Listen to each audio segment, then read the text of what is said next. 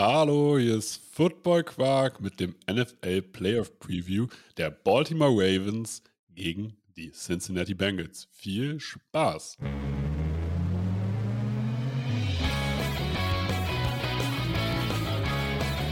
Football Quark. Viel Inhalt. Wenig Masse.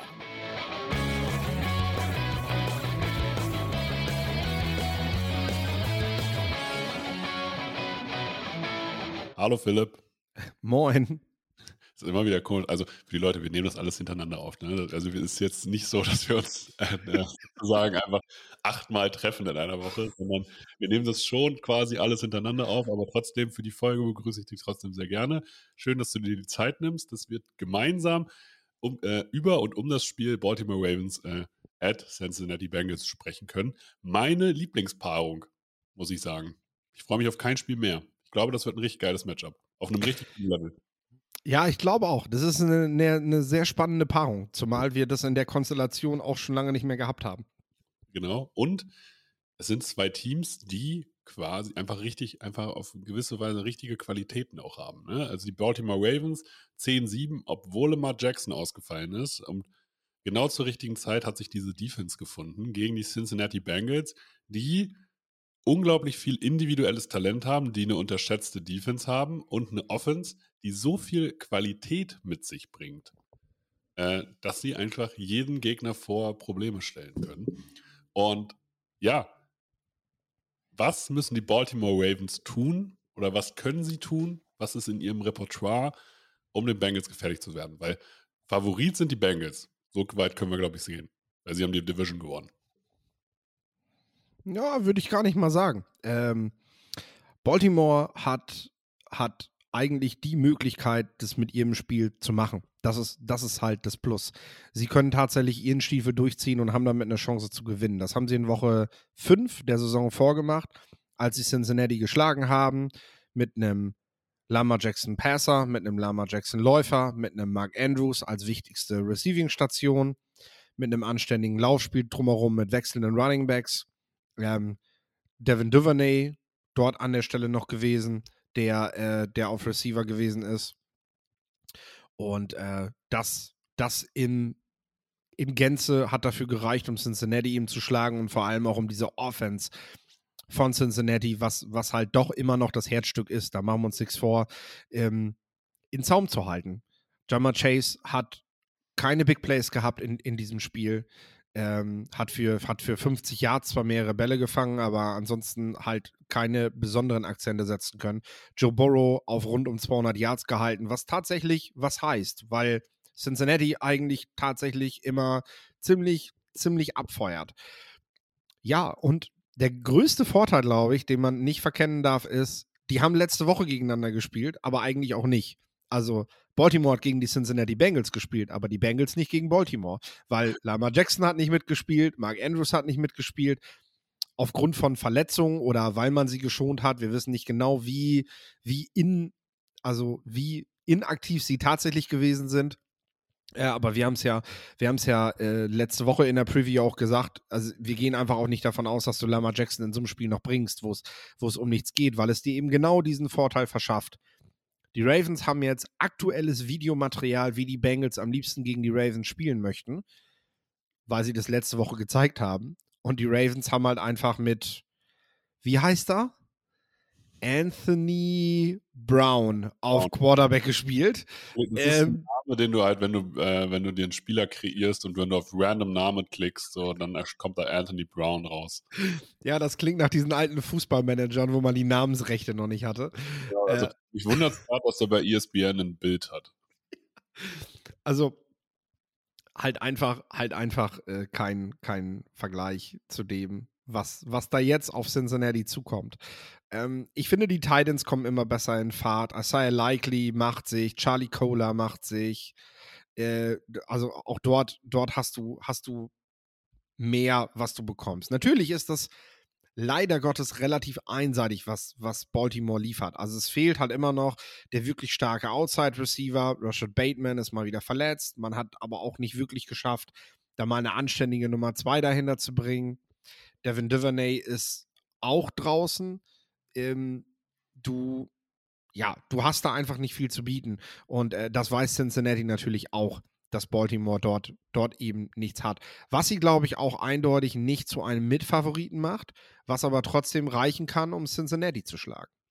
Das, das ist natürlich richtig, aber ich glaube halt tatsächlich, ähm, dass die Bengals immer Lösungen finden, weil äh, du hast halt die, äh, aufgrund halt von Jamar Chase, von T. Higgins, von Boyd einfach so viel Firepower und dazu auch noch Joe Mixon, ähm, dass du sozusagen jedes Team vor Probleme stellen kannst. Obwohl ich hier natürlich auch sage, die Defense der Ravens ist das stärkere Matchup, als die Defense der Bengals sozusagen zu schlagen. Also, einen, alleine, dass wir was wir sehen werden, ist Marcus Williams, Marlon Humphrey, Marcus Peters, der wahrscheinlich spielen wird, und Chuck Clark. Und dazu kommt ja wahrscheinlich auch noch Kyle Hamilton irgendwie. Spielend werden sich duellieren mit Chase, Boyd, Higgins, Hayden Hurst mit Joe Mixon, wenn, wenn sie mal auf ihn werfen.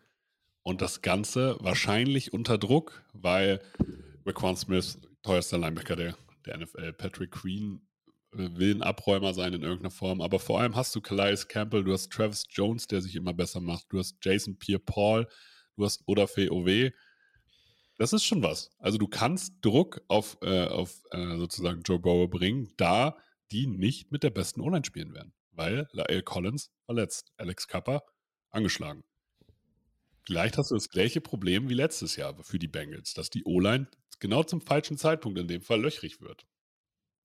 Ja, und ich bin, bin auch der Meinung, dass Baltimore, wir haben in der letzten Folge bei den, bei den Giants haben wir über Don Martindale haben wir gesprochen. Aber ich finde, mit Mike McDonald ist Baltimores Defense vom Personal, was bereits elitär gewesen ist, jetzt auch in eine, in eine modernere Form von Defense-Spiel gewachsen. Ja. Don Martindale eben mit seinen vielen Blitzes. Ja, das hatten viele Teams auch am Ende auf dem Zettel, dass der bei Third Down das gerne macht. Und das hat die Defense am Ende eben auch verwundbar gemacht gegen modernere Quarterbacks, die tatsächlich auffällig stark gegen Blitzes sind. Mike McDonald schafft es, das, das viel mehr zu variieren. Kommt zwar auch aus diesem Coaching-Tree, ist nicht so, dass der nicht auch gerne, gerne mit ein paar Leuten mehr Richtung Line kommt. Ähm, aber der mixt das anders. Der macht das weniger durchschaubar, was Baltimore macht. Und das macht diese Defense halt auch so effektiv. Und ähm, auch letzte Woche, also klar hat Cincinnati das Spiel mit 27-16 gewonnen. Allerdings hat der junge Quarterback, über den wir gerade gefrotzelt haben, eben auch zwei Interceptions geworfen.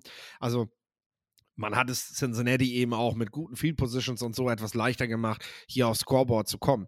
Auch dort hat Joe Burrow keine Glanzleistung abgeliefert. Also Baltimore weiß, was Joe Burrow kann und ist gut vorbereitet auf ihn. Denn das ist, und das weiß Baltimore, John Harbaugh ist, ist lang genug dabei. Sie müssen, sie müssen so oft wie möglich im Jahr Cincinnati schlagen. Und dass sie jetzt in den Playoffs ausgerechnet gegen sie das erste Spiel haben, ist, äh, ist, ist für sie, glaube ich, tatsächlich äh, eine gute Voraussetzung. Also ich bleibe weiterhin dabei, die Chancen stehen halt echt gut für Baltimore.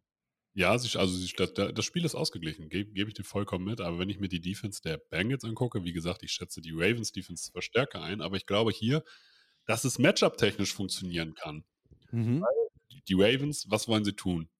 Sie wollen laufen, sie holen das Spiel in die Mitte, sie werden den Ball nicht, sie werden jetzt keine, keine Ahnung, Airweight Offense auf einmal rausholen, weil dafür haben sie gar nicht, da, da fehlt ihnen sogar die Anzahl an Receivern. also, ja. Da, da, muss man halt einfach mal da, davon ausgehen. Das heißt, sie werden das Spiel eng halten. Sie werden also nicht nur eng halten vom, vom Ergebnis her, sondern sie werden das Spiel eng halten, äh, dass sie alles, sie werden mit Double Tight spielen, mit vielleicht, vielleicht auch mal mit Sweet Tight End Sets. Das macht das Spiel enger. Das heißt aber auch, dass ein DJ Reader, ein BJ Hill, ein Logan Wilson, ein äh, Jermaine Pratt, dass die sozusagen in der Box richtig arbeiten können. Und dann hast du mit Trey Hendrickson und Sam Hubbard auch zwei Arbeiter auf Edge. Das sind keine reinen Pass-Rusher in dem Sinne, die so wie Yannick Ngakwe einfach versuchen, irgendwo rumzufliegen und den Run nicht verteidigen, sondern das sind Leute, die halt auch die halten die O-Line eng. Die, die spielen ihre Gaps sozusagen, die spielen über das C-Gap, halten sie das B-Gap mit eng, um es dem Linebacker hinten einfacher zu machen. Und wenn einfach kein Platz da ist, dann können die Ravens auch nicht laufen. Ja, die Bengals Defense ist sehr balanced. Da gebe ich dir recht. Und dann hast du halt das Ding. Du hast mit Jesse Bates einen der besten Free, Free Safeties der Liga. Und du hast aber, finde ich, mit Vaughn Bell und Dex Hill zwei Strong Safeties, wo ich sage, ey, obwohl, also ich sehe Dex Hill tatsächlich eher als jemanden, der sowohl Strong als auch Free spielen kann, der aber äh, die im Run-Support richtig stark sind. Und da, wo du vielleicht anfälliger bist, Cornerback mit Eli Apple, der und Mike Hilton und Cam Taylor Britt, wo die eine gute Saison spielen in dem Sinne, ähm, wo du vielleicht anfällig bist, sind die Ravens aber so ungefährlich, dass sie diese Schwäche, glaube ich, nicht ausnutzen können. Also ich glaube halt, die Bengals können jederzeit scoren. Sie können, auch wenn sie mit 14-0 zurückliegen, können die Bengals gewinnen. Liegen die Ravens 14-0 zurück, ist das Spiel vorbei. Das habe ich ihn sprachlos Das stimmt. gemacht. Das stimmt. Die Bengals können Antworten finden, die die Ravens nicht finden können, weil sie einfach vom Personal her limitiert sind. Dafür sind sie halt in, in, in der Lage, das, was sie eben aufs, aufs Board bringen, halt in Perfektion zu spielen, weil sie halt auch das ganze Jahr über gar keine andere Möglichkeit hatten, dort aber eben sehr eingespielt sind. Ähm, ich wollte eben zu Beginn vor allem aufgreifen, dass wir, dass wir hier, äh, also, dass für mich die Favoritenrolle nicht klar ist, weil äh, Baltimore meiner Meinung nach das Personal eben besitzt, um Cincinnati gefährlich zu werden. Ja, einem German Pratt zum Beispiel, der jetzt, der jetzt nicht von der Grundathletik kommt, äh, kommt das sicherlich entgegen, dass, ähm, dass das Spiel sich mehr im Zentrum aufhält. Ne? Dadurch, dadurch kannst du die Räume halt auch dichter machen. Äh, da bin ich, da bin ich tatsächlich bei dir. Ähm, ich habe tatsächlich noch einen äh, Big, Big Play-Faktor, sage ich mal, äh, den, ich, den ich noch raushauen würde, weil das am College immer so eine Geschichte gewesen ist bei ihm. Ähm, und deshalb glaube ich einfach nicht, nicht, äh, nicht, ja, nicht berechnet wird. Äh, J.K. Dobbins hat am College vor allem in engen Spielen und in wichtigen Spielen, in denen du in denen du einen Spieler brauchtest, der den Unterschied ausmacht. Mhm. Das, das waren die Spiele von J.K. Dobbins. Das war das, warum er früher gedraftet wurde, als, als äh, das vielleicht auch sein Spiel momentan wirklich zulässt. Klar, er hatte jetzt auch seine Verletzungen und so, aber im Endeffekt ist er, ist er in meinen Augen nie dieser, dieser souveräne Running Back gewesen, der, der, der ja mit vielen harten Läufen einfach, einfach ja, Plays nach Plays nach Plays macht und dafür sorgt, dass, dass du First Down für First Down setzt, sondern J.K. Dobbins ist immer dieser Big Play-Faktor gewesen. Das konnte er gut. Und zumindest kann ich mir vorstellen, dass das etwas ist, was Baltimore an ihm sehr honoriert hat, als sie ihn im College gesehen haben und entschieden haben, ihn zu holen.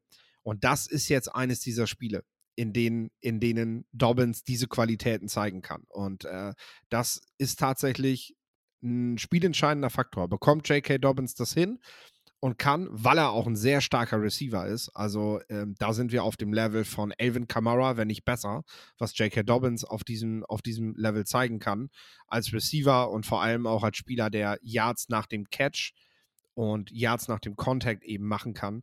Ähm, der, wenn der richtig motiviert ins Spiel geht, dann, dann, dann ist, der, ist der schwer zu stoppen. Er sollte motiviert sein, das sind NFL-Playoffs.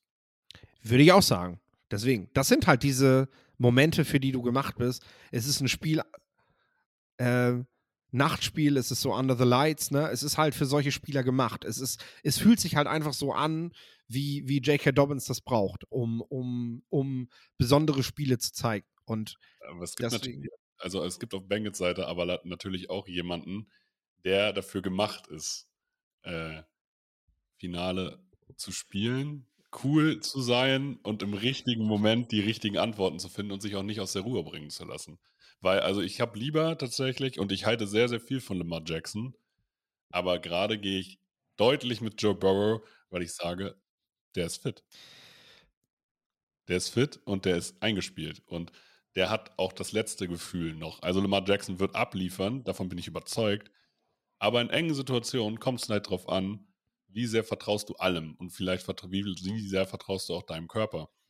Und ich glaube, wenn das Spiel eng wird, gewinnen die Cincinnati Bengals einfach aufgrund ihrer Firepower. das ist ein fairer Punkt, ja. Sagen wir noch was zu den Special Teams, weil auch in so engen Spielen kann es darauf ankommen. Haben wir mit Justin Tucker den wahrscheinlich besten Kicker momentan, der ja. Definitiv das Ding immer reinhaut. Und mit Evan McPherson, aber jemanden, der zwar in der Saison jetzt ein bisschen gewackelt hat, aber der letztes Jahr in den Playoffs halt echt der Garant gewesen ist, wenn man, wenn man, wenn man, wenn man sich noch zurückerinnert. Äh, der verdammt cool war. Aber da muss ich halt auch sagen, letztes Jahr war der halt richtig cool, weil der nie verschossen hat. Genau. Der, der, hat sich nie Gedanken gemacht darüber. Der hat immer gesagt, nee, wenn ich aufs Feld gehe, dann treffe ich auch. Jetzt ja. hat er zum ersten Mal die Situation gehabt, dass, die, dass er gewackelt hat. Und dass er vielleicht auch so ein bisschen an seinem Selbstbewusstsein äh, das ein bisschen geknapst hat, weil Extra Points, Platz 34. Field Goals Percentage, Platz 28. Klar, er hat, einen, er hat einen richtigen Bums, er hat den längst, äh, den sechs weiten, äh, weitesten, äh, sechs weiteste Feed Goal getroffen. Aber die Quoten an sich, es kann jetzt sein, dass sich das, im, äh, die gehen für mich natürlich an Justin Tucker, aber auch deutlich an Justin Tucker, weil letztes Jahr war es der Hype von McPherson. Alle fanden ihn cool. Dieses Jahr weiß ich nicht, ob er in einem Playoff-Moment nach der Regular Season, wo er auch mal wichtige Dinger verschossen hat, wirklich abliefern wird. Ja, und darauf kann es halt eben auch in so einem Spiel ankommen. Ne? Da machen wir uns nichts vor. Definitiv. Also definitiv. Und die Bengals, man hat es so ein bisschen gegen die Tampa Bay Buccaneers gesehen. Also die verschlafen auch mal, also die verschlafen auch mal ein Quarter. Ne? Also da kann es auch mal sein, dass die erst in der Halbzeit aufwachen und das funktioniert in den Playoffs halt auch nicht. Also klar, sie können es sich das manchmal leisten, aber ich bin gespannt, ob es wirklich Playoff-Bangles gibt. Dass sie ja. hier mal wirklich wieder in diesen Modus kommen und wir schlagen, e-, egal was kommt, wir schlagen alle. Und das hatten wir letztes Jahr genau. Das werden Faktoren sein. Turnover Margin ähm, ist bei beiden relativ konstant ausgeglichen. Also äh, da haben die Bengals, glaube ich, ganz leicht die Nase vorn. Das macht aber echt den Kohl nicht fett. Ähm, auch das ist sicherlich etwas, wie stabil spielen beide Quarterbacks. Da ist Joe Burrow eher nochmal für eine Interception gut, hat aber natürlich auch die Offense, mit der er sich das erlauben kann. Also das muss man halt auch klar sagen. Ähm, er ist auch der Quarterback, der sich nicht davon umkriegen lässt, weil er mal gesackt wird oder so, weil es mal ein bisschen wehtut oder kribbelt. Ähm, das ist ja etwas, wo er auch schon drüber ge gesprochen hat, äh, dass, er, dass er da auch eher mal den Hit kassiert, ähm, statt, statt irgendwelche, irgendwelche wilden Plays zu machen, weil das nächste Play kommt bestimmt. Also du musst dich hier wirklich durcharbeiten. Das gilt für beide Teams und ähm, wir, haben, wir haben auch schon über die Coaching-Staffs geredet, äh, abschließend vielleicht. Ähm, ja, John Harbaugh ist da mit allen Wassern gewaschen. Klar haben wir auf Cincinnati Seite auch einen Head Coach, der jetzt schon im Super Bowl gestanden hat. Aber ja, ein anderes Level. Aber es ist ein anderes ne? Level. Du John hast ist schon, äh, ist schon eine ja. Klasse besser als Zach Taylor. Ne? Und du hast, du hast halt selber schon mal gesagt, so, ne? Auf der einen Seite sagst du, ja, sie haben Mittel, sie haben Wege, sie können kreativer spielen, weil sie das Personal dafür haben. Aber wir haben halt auch oft gesehen, dass die Bengals nicht unbedingt mit dem besten Gameplan rausgekommen sind. Ähm, und wie gesagt, jetzt gegen Baltimore, die eine etwas unbekannte Version sind, äh, ist das tatsächlich auch ein kritischer Faktor. Und ich sage so, ich traue Baltimores Coaching-Staff halt eher zu, den richtigen Gameplan zu finden für Cincinnati, als andersrum. Auch wenn das Personal eigentlich das Bessere von Cincinnati sein sollte. Ähm, auch das ist etwas, ja, was sich Zach Taylor dann vielleicht im Nachhinein ranheften muss, ähm, wenn, wenn, es, wenn es gegen Baltimore nicht reicht. Äh, ich sehe die Bengals eher zu den Favoriten zählend, wenn es um den Super Bowl geht, als Baltimore. Aber im 1 gegen 1, im direkten Duell, sage ich halt so, ey, das ist ein AFC North Duell. Ich habe gesehen, die haben noch nie in den Playoffs gegeneinander gespielt. Verrückt, oder? So. Aber die Bengals waren halt auch jahrelang nicht gut. Nee, das stimmt, aber gut, und so lange gibt es die Ravens halt auch noch nicht. Das muss man halt auch dazu sagen. Äh, die sind, das ist jetzt auch noch keine uralte Franchise. Aber trotzdem, das Duell gab es eben noch nie und so, so, so ein internes Divisionsduell, das ist eigentlich genau das, wofür, wofür die Ravens halt gemacht sind. Ne? Die können sich halt in ihrer Division gut durchsetzen und ähm, wird. Du sagst also Sieg Ravens? So. Ich sag Sieg Ravens, genau. Und du ich, sagst? Ich sag Sieg Bengals, muss aber dazu sagen, vor der Saison habe ich die Ravens stärker eingeschätzt als die Bengals. Also ich hatte die Ravens, habe ich gerade nochmal nachgeguckt, bei 11 Siegen, bei 11 und 6 und die Bengals bei 10 und 7. Und also schon eng beieinander. Und äh, deswegen freue ich mich auch darauf. Ich freue mich wirklich auf das Duell. Also egal, wer da gewinnt, äh, ich werde mich freuen, aber ich set setzen tue ich jetzt auf die Cincinnati Bengals. Und ich dachte, ich hätte dich jetzt hier überzeugt mit, meinen, mit meiner tollen Argumentationslinie. Ja, natürlich, natürlich. Überzeugt ja, aber nicht umgestimmt. So. In diesem Sinne, wenn euch diese Folgen gefallen, sagt es allen Fans dieser Franchises, sagt es allen NFL-Fans. Mir war es ein Blumenpflücken. Das letzte Wort hat wie immer Philipp. Bleibt nachts wach und guckt die Ravens gegen die Bengals.